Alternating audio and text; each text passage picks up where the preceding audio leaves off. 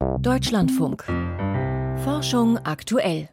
Im Moment treibt es ja alle wieder auf den Mond und Japan hatte sogar Erfolg. Am Freitagnachmittag landete die japanische Sonde Slim auf der Mondoberfläche. Nach zwei gescheiterten Missionen ist diese Landung des unbemannten Miniraumschiffes ein Erfolg. Aber dann gab es Probleme, über die ich mich jetzt mit meinem Kollegen, dem Astrophysiker Dirk Lorenzen, genauer unterhalten möchte.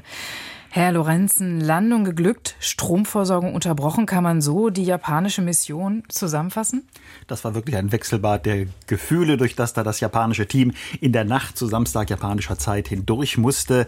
Äh, man konnte das ja alles im Webstream live verfolgen und hat dann gesehen, na gut, die Sonde hat sich dann irgendwie der Oberfläche genähert, aber dann war es so ein bisschen skurril. Es gab keinen Jubel nach dem Aufsetzen, es war dann eher ein bisschen Ratlosigkeit und dann war eben doch sehr schnell klar, ja, man hat zwar kommuniziert mit dieser äh, Sonde, nachdem sie auf dem Mond aufgesetzt ist. Aber es gibt eben offensichtlich Probleme mit den Solarzellen, die liefern keinen Strom und damit ist es eben für seine Mission natürlich äußerst unglücklich.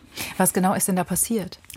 Der Abstieg selber scheint noch sehr gut äh, äh, funktioniert zu haben. Slim ist ja schon seit einigen Monaten unterwegs, hat dann vor einigen Tagen den Mond erreicht und ist dann abgestiegen, langsam, sehr kontrolliert Richtung Mondoberfläche, hat in etwa zwei Metern Höhe auch offensichtlich noch zwei Tochterkapseln abgeworfen. Eine davon sendet direkt zur Erde, auch deren Signal wurde inzwischen empfangen. Das heißt, das ist offensichtlich, hat soweit alles noch geklappt, das ist äh, soweit gut gegangen. Aber dann sollte eben Slim sich nach dem Aufsetzen auf dem Mond so zur Seite legen, dass man wirklich da sehr stabil liegt.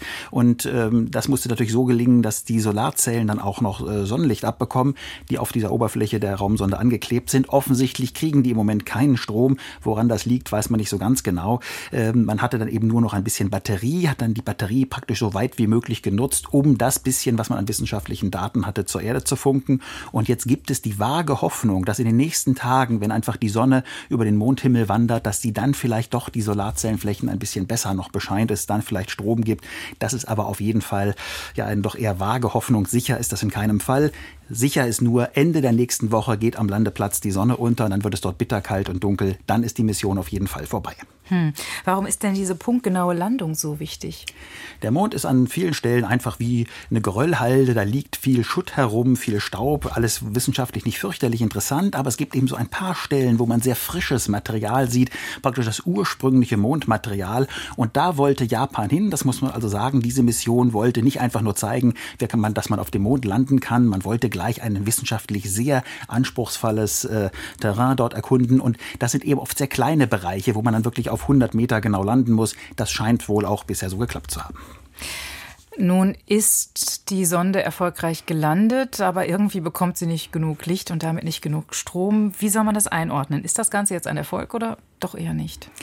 Das Hauptziel war vor allem erstmal das punktgenaue Landen auf etwa 100 Meter genau, eben mit diesem wissenschaftlichen Hintergrund. Das scheint geklappt zu haben, so wie man das im Webstream dort verfolgen konnte.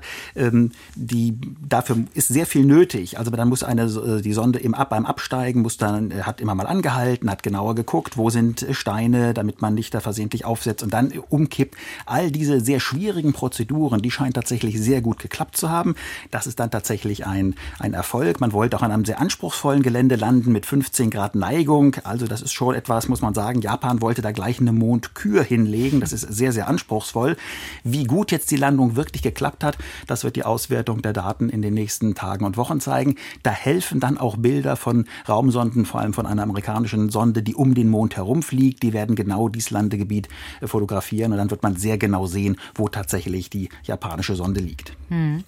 Was heißt denn das jetzt für die japanische Raumfahrt? Die hatten ja nicht, wenn ich das so salopp sagen darf, nicht immer ein glückliches Händchen.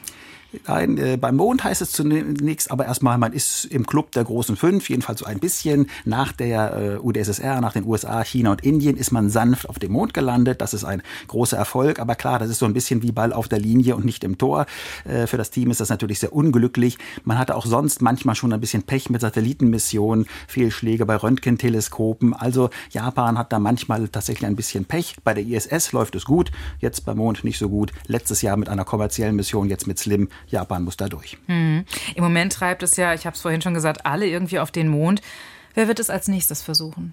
Das geht gleich äh, weiter im äh, Februar. Da versucht es dann die nächste kommerzielle Firma aus den USA, die Intuitive Machines heißt. Die wollen dann eben äh, mit einer Falcon-Rakete zum Mond fliegen und wollen dann im Südpolarbereich des Mondes landen, so 80 Grad südlicher Breite, also schon fast in Sichtweite kann man sagen des Südpols.